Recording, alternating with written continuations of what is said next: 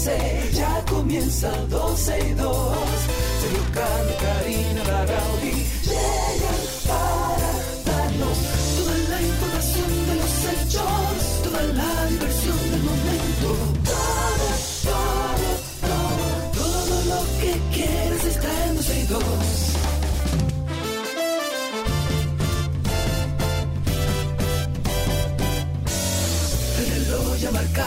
las 12, ya comienza 12 y 2. Sergio Carlos y Karina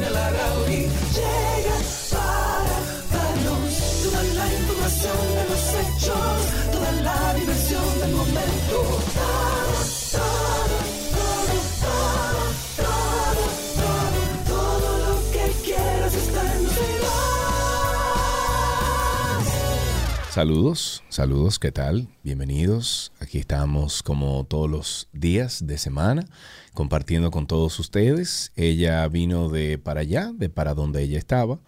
Eh, yo supe que pasó por Italia por los primeros posts que ella hizo, después de ahí las mutié, o sea, la muteé a La ella, a su envidia no es esposo, a todos. La envidia no es buena. La envidia me estaba matando, honestamente. Y para evitar yo echarle un mal de ojo a ustedes de una lluvia constante durante estas dos semanas, a todo piso o, o todo lugar que ustedes pisaran, yo mejor los muteé a todos y te lo digo abiertamente. La envidia me estaba matando. eso es de Muy bien, personas sí. adultas, de personas Sí, sí, ya maduras que entienden que, bueno, la envidia no es buena, no es sana y hay que evitarla. Mejor Pero evitarla, mira, te voy a decir algo, amigo. Eh, una cosa, antes de tú empezar, antes de tú decir todo eso. ¿A cuán- bueno, ¿cuántos países visitaron? Eh, ¿Dónde fueron? Háblanos un poquito de todo ese, ese viaje, cómo lo armaron también, que había gente aquí preguntándose, ah, pero ellos compraron un tour en algún sitio, o sea, ¿cómo, cómo fue todo el asunto? Ok, primero, hola a todos, gracias por estar con nosotros. La verdad, y honestamente, a pesar de que me di una desenchufada magistral, extrañé este espacio y poder compartirlo con ustedes. Nos fuimos, y perdón, y primero y más importante, agradecer a aquellos que estuvieron contigo acompañándote, sé lo Claro. difícil que puede llegar a ser, e igual lo hicieron. Gracias a ti, amigo, también por cuidar del negocio en. Tenemos en medio demasiados de años en nuestras esto vacaciones. para no dar una vacacioncita y dejar que el otro se vaya en paz, ¿verdad? Exacto. y bueno, visitamos Italia, básicamente. Estuvimos también por España, por Madrid, pero la realidad es que fue solamente como un lugar de eh, que topamos. Pero fuimos a básicamente a la Toscana, con, conocimos gran parte Pero se de la pasaron Toscana. dos semanas en la Toscana, pues. Bueno, casi dos semanas completas, sí, porque en Madrid estuvimos, qué sé yo, como dos días. Un día a la ida y dos días a la vuelta. Entonces, la pregunta que se hacen unos cuantos internautas que nos escuchan a través de redes, que los vi ahí en, en Twitter, diciendo, ¿quién les armó a ustedes todo el tour? Es bueno decir que esto es un viaje que estaba programado. Bueno, primero empezó a programarse hace cuatro años, porque Ah, ya, ya, ya, ya. coincidir un grupo tan grande en un mismo día es complejo, o en unas mismas vacaciones. Sí. Eh, luego ya lo teníamos decidido, listo y preparado para el año en que inició la pandemia. 2020, ajá. Exactamente, luego llegó el 2021 y lo fuimos aplazando eh, año tras año hasta que finalmente se nos dio. Lo organizó una joven española que conseguimos así en, en internet, que es especialista en viajes a la medida en la Toscana, bueno, en, en Italia en general realmente, y ella nos hizo el viaje. eh, eh, sobre todo en el área de la, de la Toscana para nosotros. Y la pasamos, señores. Lo que más se hizo fue comer y por supuesto beber también. Todo Yo me imagino que ustedes todos aumentaron de libra, vinieron con Claro. unas libritas más de más. A mí, el último video que yo vi de ustedes fue como el segundo o tercer día que yo veía que todos ustedes se sentaron como en Que las afueras de una casa lindísima a tomarse un café en la mañanita y Ah, veía sí. como cada uno salía por la puerta y no sé quién era que iba grabando cada vez que Yo. salía alguien y al último que vi fue a Cavada y ahí decidí entonces a mutearlo a todos y desde Ah, porque entonces tú tienes un problema con Cavada. No, no, no, con todos Ah. ustedes. Los muteé a todos ustedes. Al último que vi salir fue acabada y me dio una envidia grandísima. Con el cafecito en la mano, Tania estaba tirada para atrás, aguanta- eh, eh, tomando, Tomando un poquito de vitamina de, D, eh, de claro. sol, eh, que sé yo. Y dije, no, aquí se queda este, este, a ver, eh, eh, este compartir de ustedes en redes sociales se apaga aquí para mí. Y lo dejé todo ahí. Qué Pero qué bueno que les haya te, ido bien. te- te perdiste la mejor parte. Hicimos no, una no ruta en, en Vespa, que Tania se dio un estrellón que gracias a Dios está muy bien, porque la gente estaba muy No preocupada. te creo, ¿verdad? Mírate uno de mis videos, el de, el de las Vespa, para que tú veas. Y también hicimos una ruta en Cinquecento, que son esos carritos también muy típicos de, de- de esa parte de Italia. Y la verdad, honestamente, dejando un poco la chanza, uno de los lugares más hermosos y que me- más me han sorprendido de los que he visitado últimamente. La Toscana tiene una, como le digo yo, una naturaleza rabiosa, porque Sí, ¿por qué? Digo rabiosa porque, bueno, tuvimos la suerte de poder hacer este viaje en primavera. Y aquello era, yo no te puedo explicar, o sea, las margaritas son la hierba mala en Toscana. y No todo creo. blanco, amarillo, lleno de flores. Eh, la verdad que una cosa impresionante. Ya entiendo por qué se habla tanto de la Toscana. Es un, es un contacto con la ¿Se naturaleza dice toscana o tuscana? En español, Toscana. Toscana. Sí, Toscana, correctamente. Bueno, aquí A ha pasado de todo, Karina, en estas dos semanas. Ha pasado Bueno, sí. absolutamente de todo. A mí me han caído arriba muchísima gente también ¿Qué por una, no unas entrevistas que yo hice, hice una al presidente y no sé qué, y ya tú sabes, me han acabado. me- yo he sido el zambal de la semana pasada, era fui yo, no, de la semana antes pasada, fui yo el zambal de este país. Eh, Siempre te aparte de eso, los no apagones, re- eh, los apagones han regresados, eh, regresado, perdón, eh, sobre todo en Santiago de los Caballeros. Hay apagones por todos lados. Si alguien quiere compartir con Karina cosas que se haya perdido, llamen ahora. ¿Abriste el Spaces? La Estoy gente de Spaces está como el diantre contigo. Pero tú pudiste haberlo hecho. No, mi ¿Cómo amor, es que no tengo eso? cómo darle sonido al, al teléfono. Todos mis, los canales que yo tengo de la consolita aquí están todos ocupados y no puedo darle sonido a eso.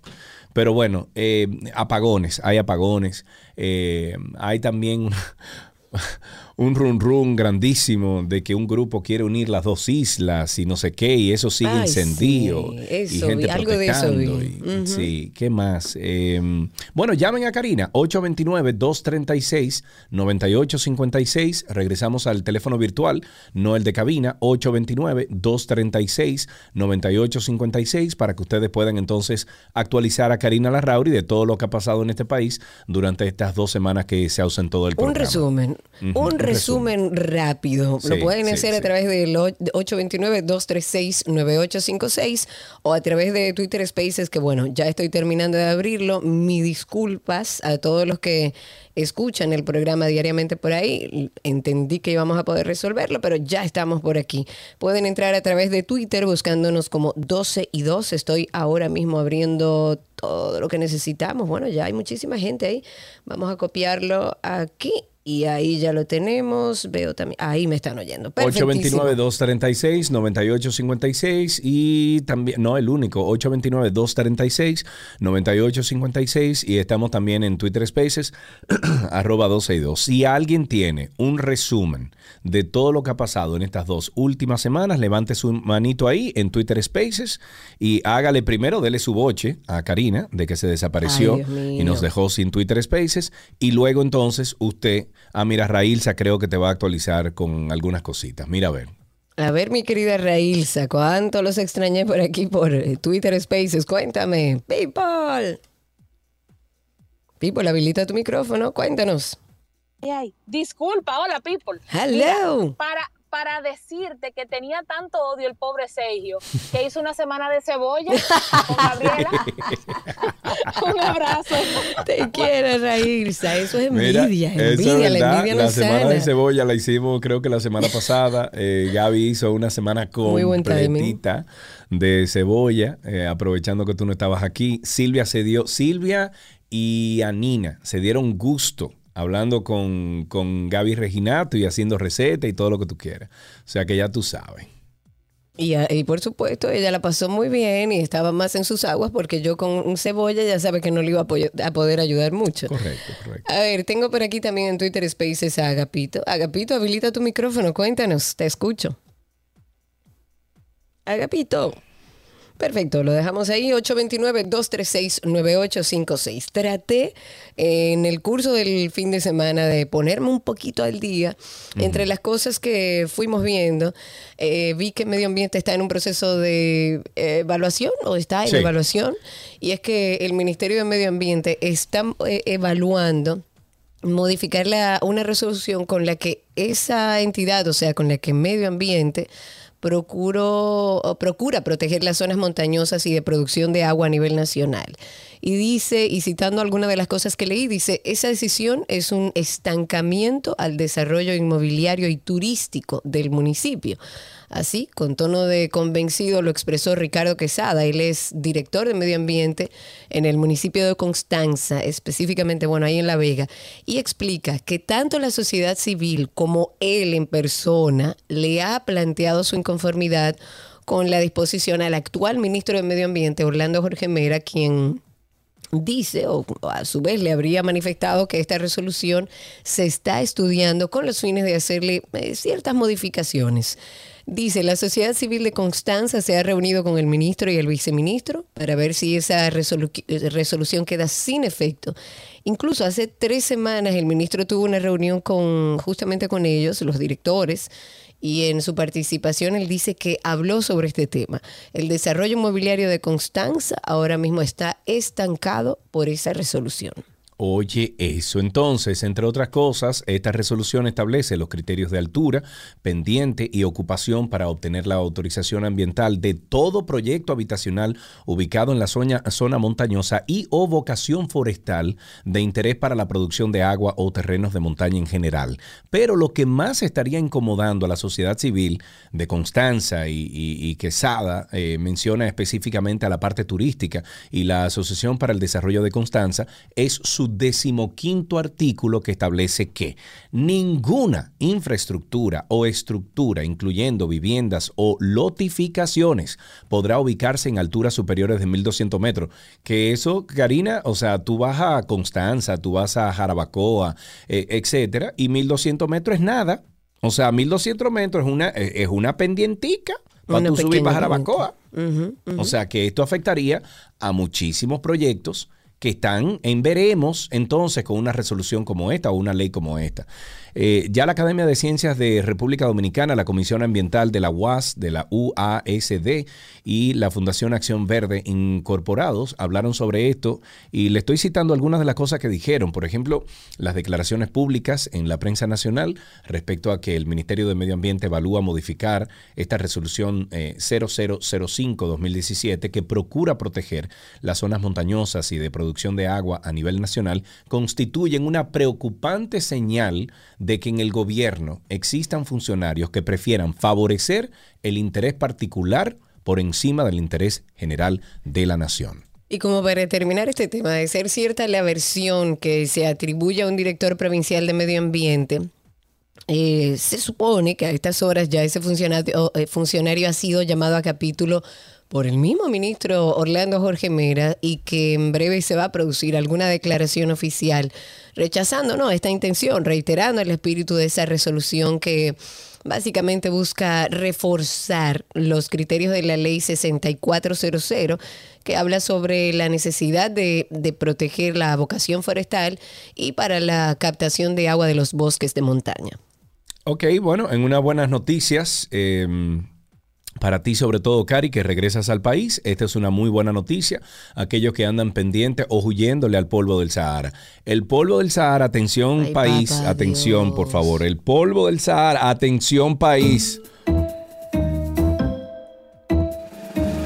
El polvo del Sahara, que llegó al país el pasado miércoles, disminuirá en estos días por la humedad producida, por la incidencia de una vaguada. Así lo confirmó Carla Morales, ella es de la Oficina Nacional de Meteorología UNAMED, quien manifestó que los aguaceros, tormentas eléctricas, las ráfagas de vientos eh, se sentirán próximo al mediodía de hoy. Estos pueden ya llegar a ser de moderados a fuertes sobre distintas localidades de la región noroeste, sureste y Gran Santo Domingo, así como el noroeste, la cordillera central y el sector fronterizo. Y según este informe de ONAMED, mañana, martes, la permanencia de la vaguada se convirtió combinará con el paso de una onda tropical sobre el Mar Caribe al sur del país, provocando la continuidad de los aguaceros moderados a fuertes, em, en especial en la tarde hasta primeras horas de la noche. Yo y me pregunto, porque aquí en Atlanta está lloviendo desde esta madrugada y se va a pasar el día completo lloviendo, me imagino si es la misma lluvia que va para allá, para el Caribe.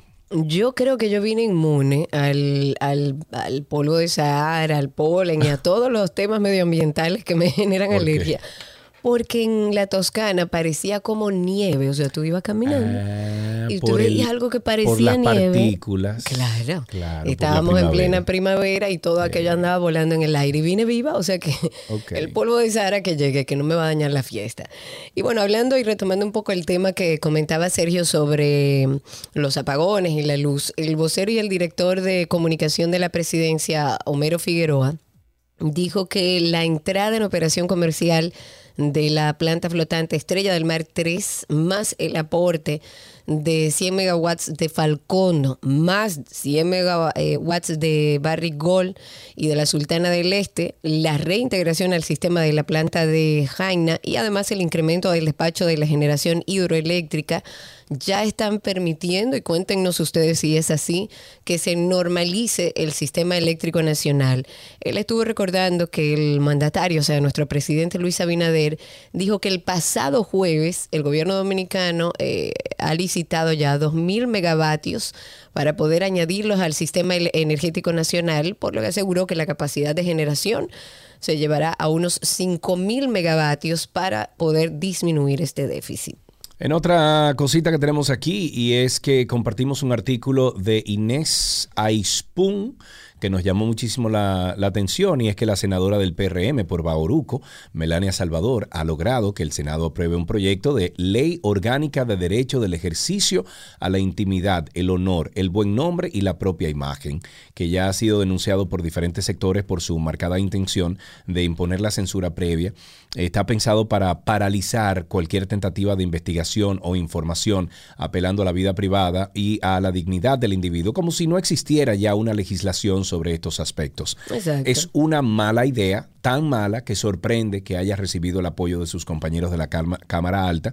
Pretender imponer el consentimiento previo de alguien para informar es ingenuo y ellos lo saben. Claro. Incluso escuché un, eh, unas declaraciones del abogado Francisco Álvarez, eh, Franchi, en el programa de, bueno, de Cavada precisamente, y de Miralma y de Pinky, Pinky, eh, y estuvo hablando ahí de que ya muchas de las cosas que contempla este proyecto de ley, Karina, ya existen dentro de nuestra legislación. Claro. Lo que pasa que no agrupada como lo están presentando ahí, pero entonces habría un conflicto en esta presentación, o sea, en, esta- en este proyecto de ley habría, habría un conflicto entonces con las leyes que ya existen con esa, con esa ley. Además de que yo siento que hay que tomarlo con pinzas. No he, te- no he tenido la oportunidad de leer este proyecto.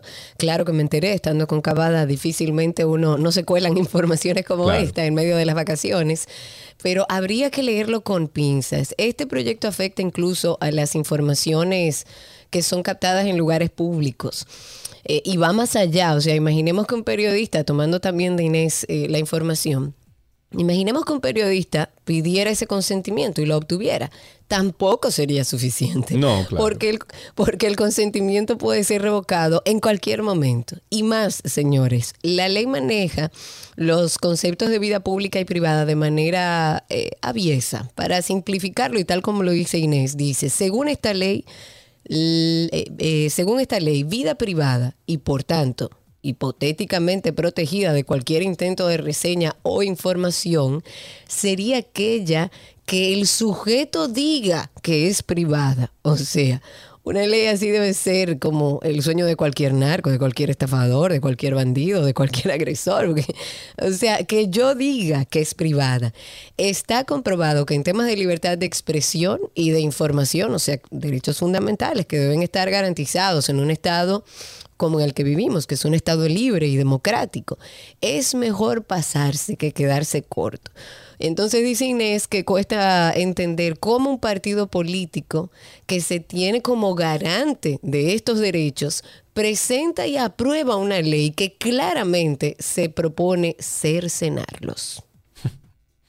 Yo, yo te digo, hay, cosas que tú Yo quiero leerla íntegramente porque No, la que- es verdad que es que, siento cosas que es que- medio traviesa Cari, esta es propuesta. que, es que hay cosas Que que, algo tú busca. analizas eh, y tú te preguntas, o sea, ¿en qué mente? Eh, ¿En qué mente puede existir algo así? O sea, y viniendo de, de personas que supuestamente lo que hacen 24/7 es crear leyes para proteger al ciudadano, para, para que las cosas funcionen mejor, tú te topas con cosas aquí- así y tú dices, no, pero es que, es que no están pensando como es, o hay otra persona, hay una mano oscura que está haciendo todo esto.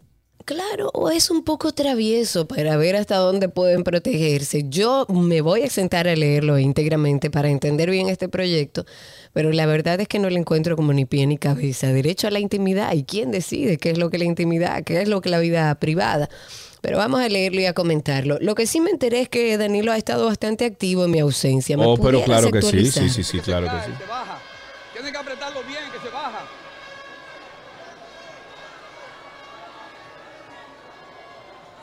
Pero apriétalo. Apriétalo. Y este también. Súbelo, súbelo un poquito. Súbelo. Pero súbelo.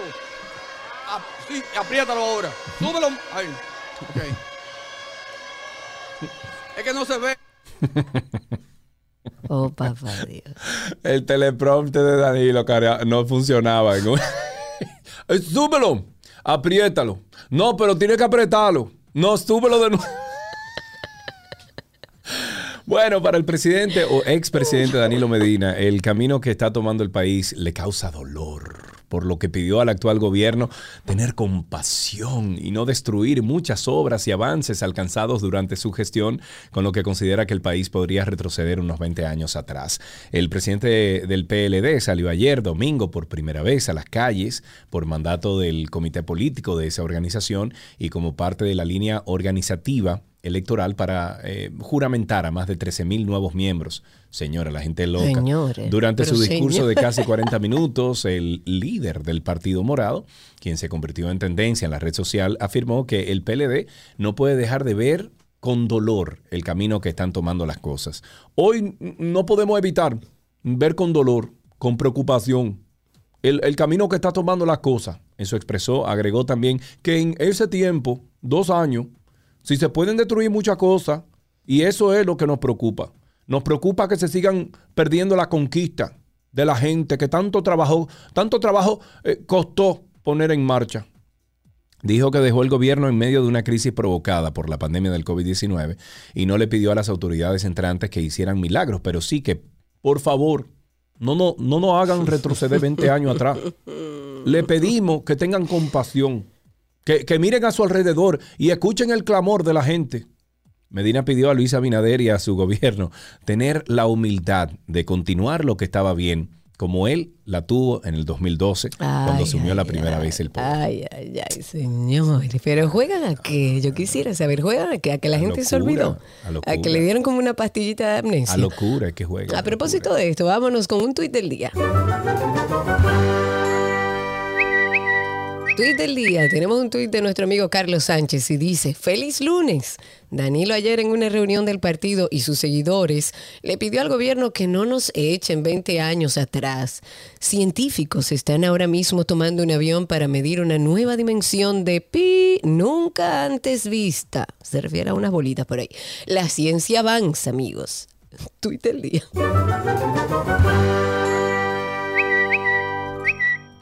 Nos vamos entonces con algunas cosas de nuestro país. Eh, este fin de semana el grupo Movimiento No Tenemos Miedo marchó en el día de ayer en demanda a las autoridades para que saquen a los haitianos en Ciudad Juan Bosch.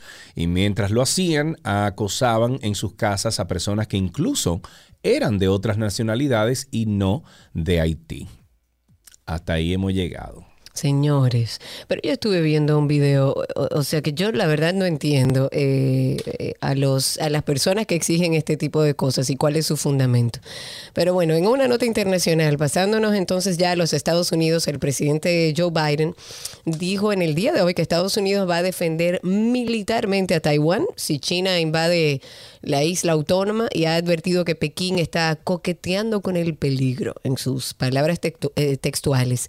Es el compromiso que asumimos. Eso es parte de lo que dijo Biden en Tokio cuando se le preguntó si Estados Unidos intervendría militarmente eh, contra Pekín en caso de cualquier intento chino de tomar por la fuerza el control de Taiwán. China considera que a Taiwán como una provincia rebelde que debe ser integrada en el país por la fuerza, incluso si es necesario. Dice, estamos de acuerdo con la política de una sola China y hemos firmado por ello, pero la idea de que Taiwán deba ser tomada por la fuerza no es apropiada. Eso dijo Biden, que efectúa su primera gira en Asia como presidente de los Estados Unidos. Joe Biden vinculó esta situación de Taiwán con la de Ucrania y dijo y afirmó que Rusia tiene que pagar un precio a largo plazo por su barbarie en Ucrania. Tenemos también en una nota positiva que el emprendedor dominicano José Plácido, líder del proyecto de un dispositivo antirrobo para motocicletas, junto a otros socios e inversionistas, informó que el avance actual de fabricación del producto se encuentra en un 50%. Plácido, de 29 años, proyecto que eh, más bien proyectó que con la aplicación de esta herramienta la cantidad de robos de motocicletas en el país podría disminuir gracias a su inteligente servicio de rastreo y localización. Herramienta en la que trabaja se, estaría, eh, se instalaría en la parte trasera o delantera de la motocicleta y contará con un mecanismo de cierre automático que se emplea a través de Internet o vía una aplicación en el celular. Y dice, si tu motocicleta está en el parqueo y te la roban, tú te vas a dar cuenta porque cuando ella se sale del rango del emisor, te va a notificar que está lejos de ti. Y si ella nota que tu teléfono está apagado, a partir de los 10 segundos, ella se tranca automáticamente, o sea, la motocicleta. Oh, pero bien. Agregó además que para el robo pasivo y violento, esta herramienta eh, constará con distintos métodos de seguridad. Cuando el producto esté disponible para el público, tendría un costo de entre 6.500 a 7.000 pesos. Eso adelantó Plácido, aunque por el momento esa información no es segura. Yo les recomendaría también, esto me parece fantástico, no lo he visto funcionando. Claro. Me encantaría ver eh, cómo funciona esto. Eh, pero lo hemos, creo que Orlando Prieto y yo ya lo hemos recomendado aquí en, en 12 y 2 anteriormente. Y es que, señores, cómprese unos AirTags. Usted se compra unos AirTags y lo distribuye, por ejemplo, en el carro, en un bulto, en tu motocicleta, etcétera. Por ejemplo, Gaby y yo ya tenemos AirTags en todo, en bultos, en mochilas, en, en la motocicleta, en los carros, en todo. Y sencillo, eso, eso se lo Es roban. como un rastreador. De Sí, hecho, nosotros se nos quedaron las maletas cuando veníamos de Italia, que llegamos a mm, eh, vía París, que llegamos a España, se quedaron las maletas y José Guillermo le había puesto uno de los tags a una de sus maletas. Perfecto. Y nosotros sabíamos cuando incluso estaban llegando al hotel las maletas. Pero lo bueno de este nuevo dispositivo, según veo la diferencia entre una cosa y otra, es que por lo menos es que este dispositivo de este emprendedor dominicano Sí, anula la, que no lo hace el AirTag, Exacto claro. la- el, el funcionamiento del motor y eso digamos que es un plus. De esta manera iniciamos 12 y 2. Gracias a todos los que están en sintonía. Nueva vez a Silvia, a Nina por quedarse aquí eh, dentro de 12 y también. 2. Ey. Aileen también que la vi, de verdad muchísimas gracias por, por haber estado en mi ausencia. Y bueno, ya estoy integrada, ya estamos a través de Twitter Spaces, vamos nueva vez a restablecer esta familia a través de Twitter buscándonos como 12 y 2. Cuando ustedes nos busquen en la aplicación nativa, ustedes ahí ven una carita mía y de Sergio titilando, es simplemente cliquear encima de ese circulito. De esta manera iniciamos 12 y 2. Gracias por la sintonía. Ya aquí con ustedes Karina Larrauri y Sergio Carlos. Lo mejor de la web llega a ustedes gracias a Aeropack, mi courier.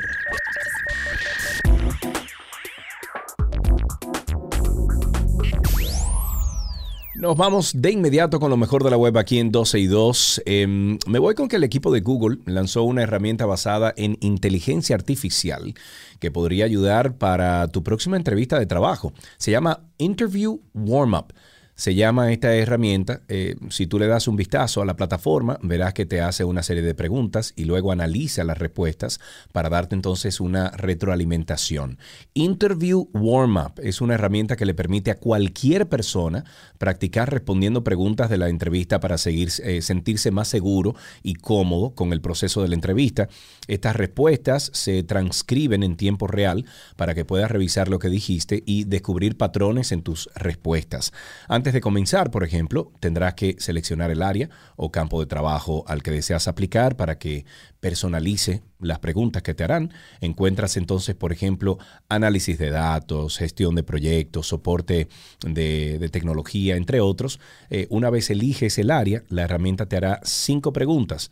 Están las preguntas del estilo cuéntame más de ti y otras relacionadas con el puesto de trabajo. Por ejemplo, ¿cuándo intenta impulsar o resolver un problema por su cuenta y cuándo involucra a otros en su equipo? Contesta eso, Karina. Como yo ¿Cuándo debería intentas contestar. impulsar y resolver un problema por, por tu cuenta y cuándo involucras a otras personas en tu equipo? Regularmente lo trato de resolver por mi cuenta. Claro, si tengo la capacidad lo hago yo, si no, necesito ayuda y Exacto. pido ayuda, ¿ok? Compartan un momento en el que se fijó una meta y la logró. Adelante. Eh, este proyecto 12 y 2 fue una meta y se logró. Ok. ¿Cómo describiría usted, Karina, su estilo de trabajo? Relajado la mayor parte del tiempo. Usted No, no, no, espérate, porque Cindy puso caro. Cindy, Cindy y Alan pusieron cara. Relajada la mayor parte del tiempo. Bueno, Porque, no ajá, sé. La pregunta, señores, la un- pueden responder por micrófono o escribiendo directamente en la herramienta. Usted verá que a medida que vas, eh, que usted va respondiendo las preguntas, la inteligencia artificial le te dará algunas sugerencias para mejorar las respuestas. Por ejemplo, te sugerirá eh, palabras claves que serían importantes que mencionaras para mostrar tus conocimientos en determinadas áreas. También te señalará si has usado la misma palabra más de tres veces opacando tu respuesta. Me encanta. Esto se llama, em, se llama, se llama, se llama Interview Warm Up. Interview Warm Up. Me encanta, me encanta esta herramienta. Nos vamos con Airbnb, que ahora ha superado la cantidad de apartamentos disponibles en, en alquiler en Nueva York, en este caso. Desde su creación, que increíblemente fue en el 2008, uno siente como que tiene toda la vida con Airbnb, pero fue en el año 2008. Airbnb se ha convertido en una de las opciones de alojamiento, bueno, más usadas a nivel mundial. Es así como en la actualidad este servicio brinda a millones de personas de todo el mundo la oportunidad de crear una cuenta gratuita en esa plataforma, ya sea para poner en alquiler su vivienda o su apartamento en caso de ser anfitrión o reservar uno si, si eres viajero. Han sido tantas las personas que han... ¿Qué es lo que pasa? Han sido tantas las personas que han mostrado su preferencia por el uso de este servicio que hay lugares donde al parecer las propiedades registradas en alquiler dentro de Airbnb superan a las que se encuentran Claro. fuera de esa plataforma. Y Claro, claro, claro. porque ya eso es Entonces, lo grande definitivamente es un que el nuevo seguro. modelo de trabajo es, por ejemplo, Cari, que tú empieces en Airbnb, tú empiezas ahí. Sin embargo, cuando, o sea, en el apartamento que, que tú estás alquilando, tú vas a dejar un folleto de los servicios que tú ofreces como compañía. Por ejemplo, eh, yo conozco de gente aquí en República Dominicana que tiene, eh, pon tu 45 apartamentos, 30 apartamentos, pero entonces cuando tú llegas, o sea, tú alquilas el apartamento a través de Airbnb, pero cuando tú llegas al apartamento te va a ofrecer un sinnúmero de cosas y descuentos si tú la próxima vez que tú alquilas un apartamento con ellos, lo hace de forma directa en su página web, para entonces así sacar a Mm. Airbnb como del, Del juego y no tenerle que pagar, creo que es un 20, un 30% a Airbnb por, por sus Creo servicios. que, creo que es un poquito menos, pero sí, o sea, para darle el porcentaje que pide y que cobra Airbnb.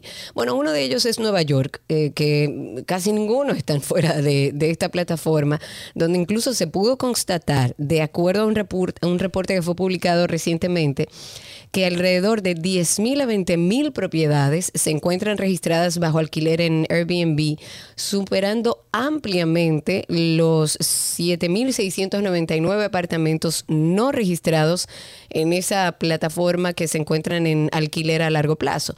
Sin embargo, en el año 2016 fue aprobado un decreto en la ciudad donde se estableció la prohibición de alquileres a corto plazo, siendo esta la naturaleza que rige, digamos, mayormente por lo menos la dinámica de muchas de las opciones de alquiler que están disponibles dentro de esta plataforma de Airbnb. Pero lo dicho en este documento que estuvimos viendo no resulta del todo excluyente, porque la prohibición establecida en el decreto viene acompañada de una excepción, la cual lo que plantea es que este tipo de alquileres solo podrá ser efectuado por un periodo que no exceda los 30 días. Por lo tanto, es probable también que los dueños de estas propiedades que se ponen en alquiler en, en Airbnb estén cumpliendo con la ley. Aún así, dado esto, hay mucha gente que puede pensar que Airbnb contribuyó con la escasez de viviendas o de departamentos en alquiler a largo plazo en Nueva York, cuando lo cierto es que Claro. existen otros factores que pudieran haber incidido también en esta Señores, que uno le saca un dinero, un apartamento, por ejemplo, un apartamento de 1.200 dólares, por ejemplo, que tú lo alquiles a un particular. Tú, tú eres la dueña de un apartamento, ¿verdad? Y tú lo alquilas a, mira, 1.200 dólares mensuales o, o el equivalente en pesos. En Airbnb tú le puedes sacar a veces hasta un 50% más de esos 1.250 Sí, dólares. es así. Entonces tú dices, oye, ve, espérate, por, por, por un servicio que tú le pagas, por ejemplo, a una auxiliar, que se le pague su, qué sé yo, eh, al mes por limpiar unos apartamentos, 30 mil pesos, 20 mil pesos, pero tú le estás sacando la millonada a la propiedad, entonces vale la pena mil veces. Yo creo que sí, que vale la pena. Definitivamente es una plataforma que incluso a mucha gente le ha generado eh, ingresos a nivel de emprendimiento. Conozco, conozco personas que no son propietarios de ningún apartamento. Así es. de ninguna propiedad, sin embargo, se han ocupado de administrar distintos apartamentos manejadores, de distintos manejadores de dueños. propiedad. Como gerentes, manejadores de propiedad, que le ha generado también una buena entrada y un buen negocio a Yo muchas conozco un panita en República Dominicana que está por encima de los 25 mil dólares mensuales de ganancias. Qué ricura, Dios y, no ti- y mío. tiene, bueno, tiene muchos apartamentos. Sí, Eh, claro, pero lógico. empezó hace cinco años y hoy en día vive de eso. Tiene un equipo formidable de gente que atienden todos los apartamentos y todo. Y le está yendo súper bien. Sí, claro, es una posibilidad de negocio. Recuerden ustedes que aquí siempre en lo mejor de la web les recomendamos que pasen por nuestra página 12y2.com. Es una página que, bueno, tiene todo lo que comentamos aquí al aire, lo tiene en forma de revista digital. La idea es que usted pueda entrar en nuestra página y actualizarse en todos los temas que trata- tratamos aquí. 12y2.com. Por ahí también puede escucharnos en vivo y es una forma fácil también de comunicarse con nosotros. Hasta aquí lo mejor de la web.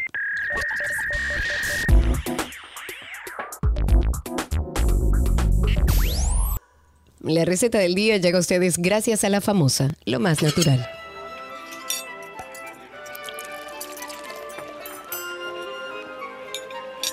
Hola, la me Hola, oui, je mange, comida de gavilapas, que se bon ici. encima, Me oui.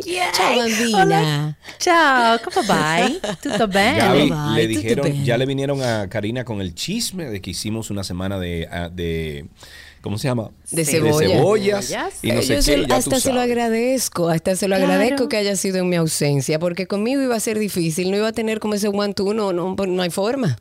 ¿Viste qué detalle? Tan lindo. Gracias, Gaby. Gracias, Gaby. Eso eres tú cuidándome. Gaby, qué bueno estar aquí otra vez y compartiendo contigo. Esta semana, según me comentaron, vamos a hacer una, una semana de recetas para las madres que me encanta. ¿Por dónde vamos a empezar? Bueno, vamos a empezar porque a mí también me encantó la idea. Cindy lo sugirió esta mañana y yo le dije, bueno, pues perfecto. Entonces vamos a ver qué les gustan a las madres de nosotros, o sea, de, de, de la Ay, cabina. claro, claro. Por ejemplo, a tu mami, ¿qué? Mami es ¿qué le pastera, pastera, pastera. Ella parece que nació en. Italia. Ah, mira, me imagino que... Es más, yo le iba a decir a Cindy que esta semana la tenías que haber hecho tú con las recetas que habías probado en Ay, tu Gaby, viaje. qué bien comí, qué bien comí. Tú sabes que hay una pasta que a- o aquí no es muy común o yo nunca la probé por mi desconocimiento, que es la pichi, que es muy tradicional allá en, en esa parte de Italia, en toda Italia, que yo que son como unos espaguetis, pero como redonditos, como que tienen otra forma, más gruesitos, que es espectacular. Yo creo que Bueno. comí casi todos los días eso. Te cuento que variedad de pastas, eh, variedad de pastas secas hay, wow, todas las que te puedas imaginar. Nosotros aquí tenemos las más tradicionales, sin embargo, ah, últimamente eh, personas amantes de la gastronomía, que ya tenemos muchas tiendas también especializadas, pues, eh, e importadores de, de pastas de, de Italia y demás, han comenzado a traer diferentes variedades que, wow, vale muchísimo la pena intentarlo. Al final Y del día probarlo, son las claro. mismas pastas. Lo único que vamos a cambiar es la salsa o, eh, que le vamos a poner o cómo la vamos a presentar. Pero al igual que Doña Rocío, yo también me fascinan las pastas y yo Ay, yo pienso que eh, son sumamente fáciles de preparar y con cualquier cosa saben bien. O sea, desde el al óleo con un poquito de, de peperoncino, con perejil, como usted, o sea, así de simple, saben ricas. Con cualquier, que me di cuenta, Gaby, que allá en, en Italia, por ejemplo, nosotros que usamos mucho el parmesano, yo a veces eh, pedía parmesano, un poco de parmesano, por favor, y los italianos me decían, no, pecorino, pecorino, se Pecorino. usa para eso. Ok, y con la mano, ¿verdad? allá. Con la mano. Claro, Eh, bueno, la, la diferencia entre un queso parmesano y un queso pecorino, lo hemos hablado varias veces, pero tiene una gran diferencia en el, el tipo de leche que se utiliza para preparar el queso. En el caso del queso parmesano se usa leche de, de vaca, en el caso de los pecorinos se utiliza leche de cabra. Entonces tiende a ser un poquito más salado, no, Exacto. no se derrite en sí, sino que tú lo sientes como más presente y te eleva muchísimo el sabor. Un buen pecorino es un buen pecorino. Uy, Pero para el gusto, los colores, sí, sí, lo que quieres. Y muchas cosas, pues, me, eh, me recordé de ti porque vi también muchas cosas con trufa allá. Yo no sabía que Ay, eso era sí. parte de la gastronomía italiana, pero tan presente, porque en todo. Sí, y bueno, y de hecho, dependiendo, ahora que comienza el verano, va, hay, cambia la variedad, vienen las, las trufas de verano, en septiembre vienen las trufas blancas. eh, ya tú y sabes con que el me la comí también- toda, en toda su Oh, presentación. Lo amo, sí, la, Yo lo amo. también, Y de yo hecho, también. eh, siempre que me preguntan qué tipo de, que cuál es mi plato favorito para preparar, yo resumo la respuesta en decirle, bueno, a mí la comida dentro de la gastronomía que más me gusta es la mediterránea, por su simpleza, sus sabores tan...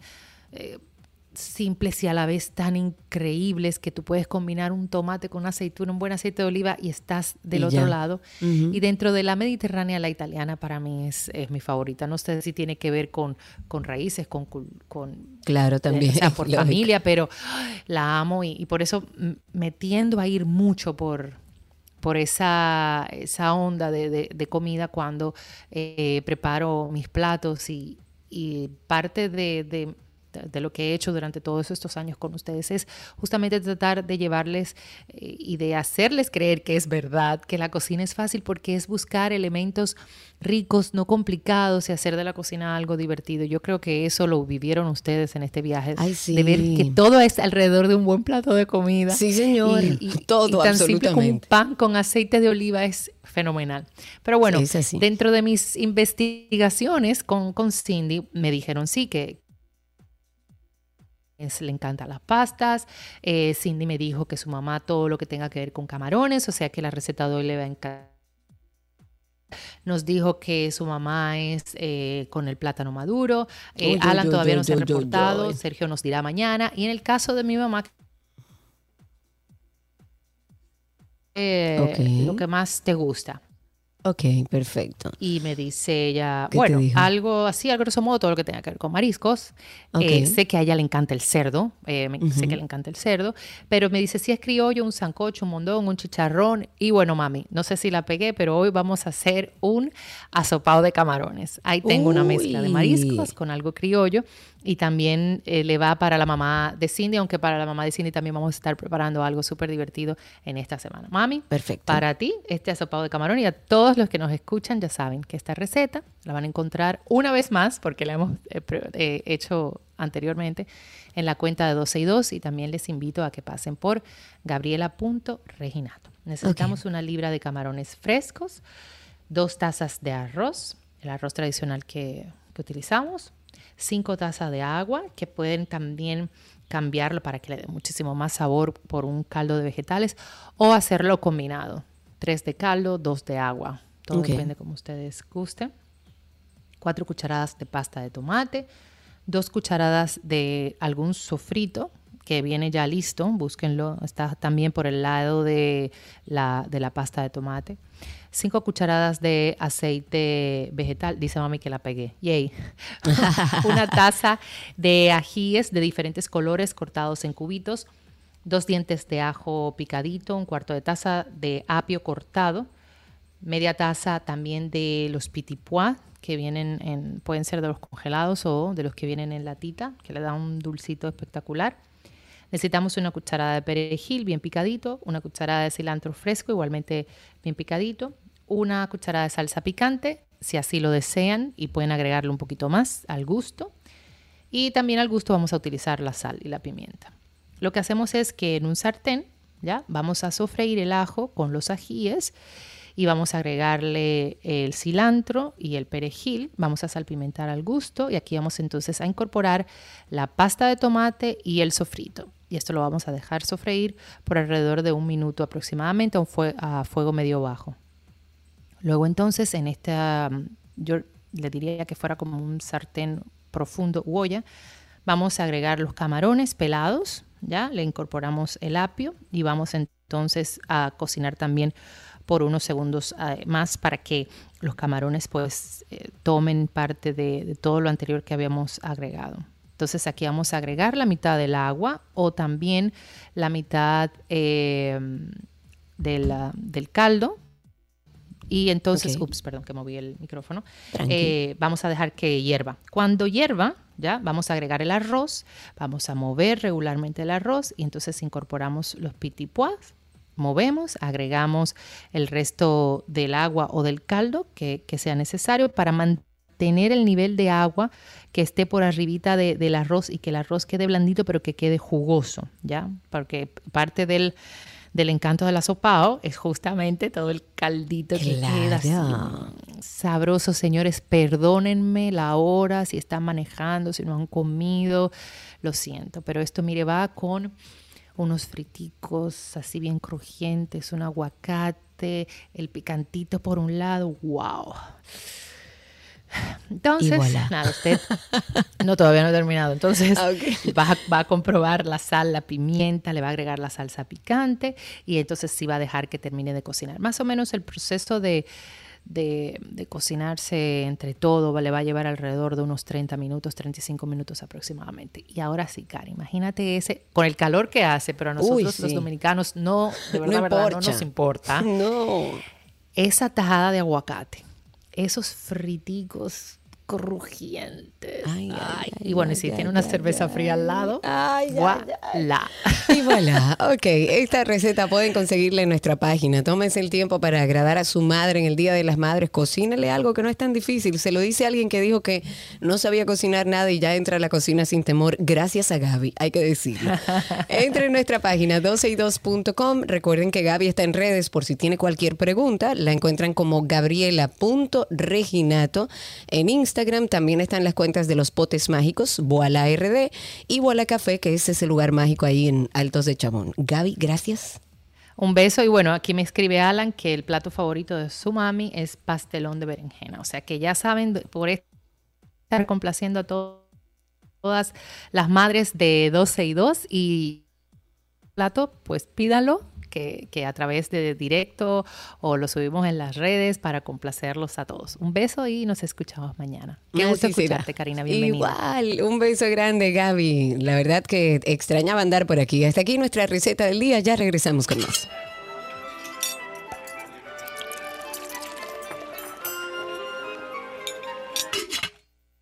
Amigos míos, ¿qué aprendiste hoy? Llega a ustedes gracias a SM. Juntos cuidamos la educación y gracias a Pala Pizza, expertos por tradición.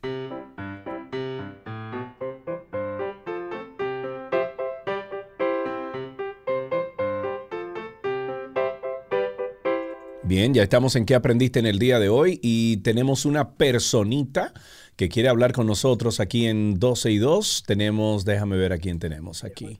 Ah, recuerda que me tienes que decir el nombre por el chat o por la página. Pero bueno, tenemos ya, ¿cómo se llama? Perdón. Valentina, tenemos a Valentina en la línea. Hola Valentina, ¿cómo estás? Hola. Hola Valentina, ¿qué edad tú tienes? ¿Cuántos años? Tengo nueve. Nueve años, muy bien. Valentina, eh, ¿fuiste al colegio esta mañana? Sí. ¿Y qué hiciste en el colegio, Valentina? Cuéntanos algo lengua española. Lengua española. ¿Algo en particular que tú estudiaste esta mañana que no puedas eh, decir? Mira, ah, ok, ¿el qué? A ver. El sujeto y el predicado. ¿Qué es el sujeto? A ver. El sujeto es de la persona de la que estamos a, de la oración que está a la cual se refiere, ajá. Ajá. Ajá, ¿y el predicado? el predicado es de qué está hablando. Muy bien, pero muy bien, Valentina. Valentina, ¿tú tienes algún chiste, alguna poesía, un acertijo, algo que tú puedas compartir? Sí. Adelante. Hay una vez un, un niño que le que, que va corriendo a donde a donde de la- del colegio a, a la casa Ajá. y le dice mamá mamá en el colegio me dicen distraído y le dice la señora niño tu casa es la de al lado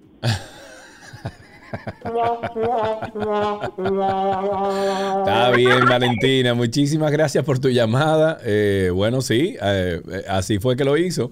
Gracias por tu llamada. Hasta aquí, ¿qué aprendiste hoy?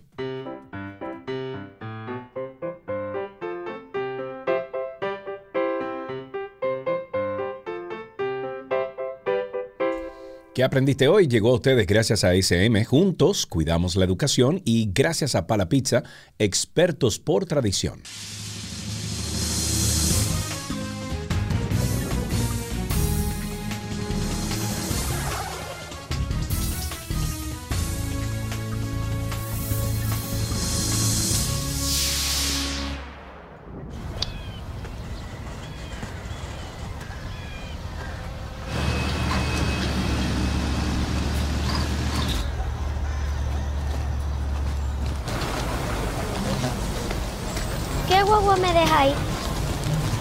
Campo encantado. Chiquita, si eso es así, ni tú ni yo somos de ahí.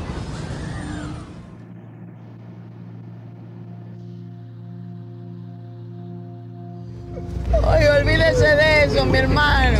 Lo que hay es que tener su cuarto.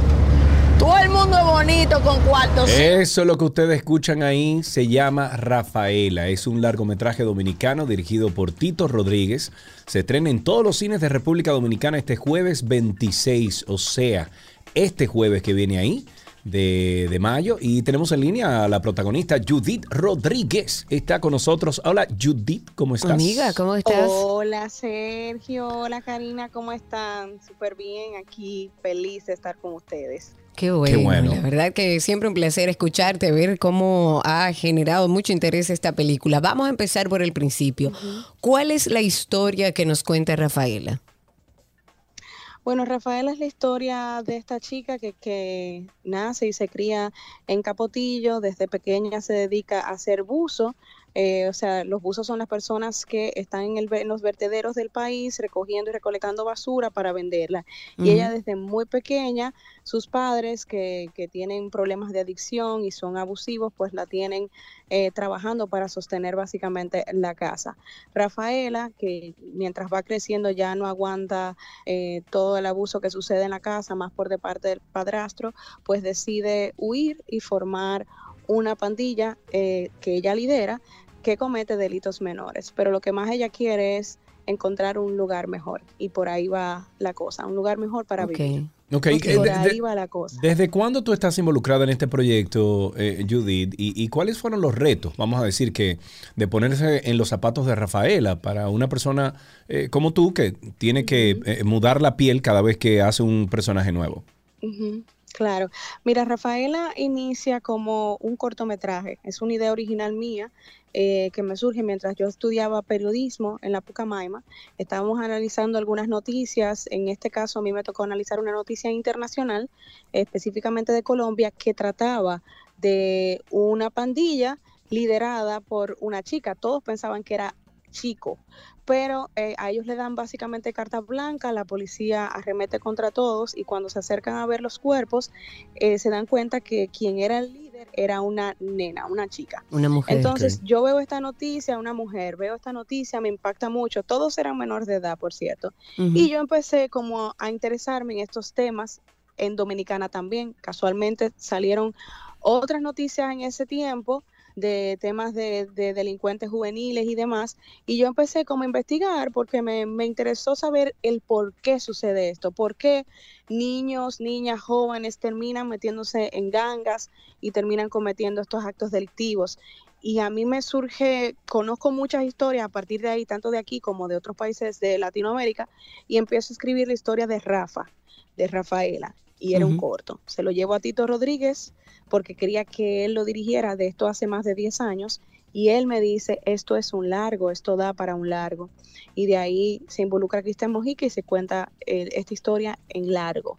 Pero yo tengo en esto más de 10 años, más de 11 Oigan años ya em, tratando de contar esta historia, casi no conseguíamos o no conseguíamos apoyo, por eso duramos más, las marcas se asustaban cuando veían el tema, eh, no querían asociarse con estos temas, como que una especie de negación. Luego llega la, la ley de cine y esto nos da el chance de que se entren con nosotros tanto otros productores como Joni Estrella, Danilo Reynoso, Archie López, Panamericana, la gente de Mentes Fritas, y en grupo podamos hacer este proyecto que hoy es que está viendo la luz. Qué lindo, Pero un sueño hecho realidad, mí, trabajado. Totalmente, totalmente. Nuestro estreno fue en un festival clase A.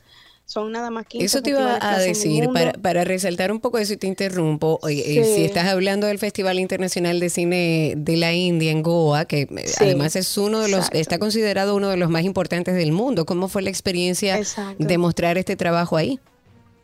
Impresionante. Yo, nosotros fuimos Honey, Edward Díaz, que también es uno de los productores, y yo, y es mi esposo, gracias. Y fuimos allá, primero felices por de poder estrenar nuestra película en un festival de ese nivel, fue una súper sorpresa. Y la reacción del público fue impresionante. Nosotros no podíamos dar pasos sin que la gente se nos abalanzara arriba. Eh, el público de la India es un público sumamente educado, amante, obsesivo del cine y nuestra premier fue sold out, fue en la sala grande del festival, había una sala Qué central bueno.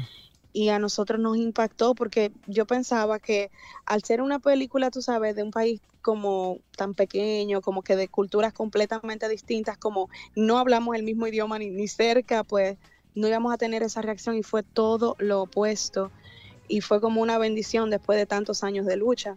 Entonces, Claro. llegar a este momento, luego de ese momento tan increíble, llegar a, a esta semana, que es nuestra semana de estreno, es súper especial, porque no es fácil sostener una ilusión por más de 10 años. Claro. O sea, llega Oh. un punto que tú empiezas Tú a sueltas, creértelo, tú comienzas no- a soltar, tú dices, Claro, espérate, ya. cinco Pero claro, años, seis años, esto es no se va a dar. tan- pero no, no solo eso, sino que cuando tanta gente te dice que no Sí. y te rechaza lo que tú estás contando o vendiendo o hasta haciendo, eh, tú dices, pues, ¿será que yo tengo algo malo? ¿Será que aquí hay algo malo? Claro. Y, y fue una cuestión de persistencia, de, de uno creer más allá de los no que te daban.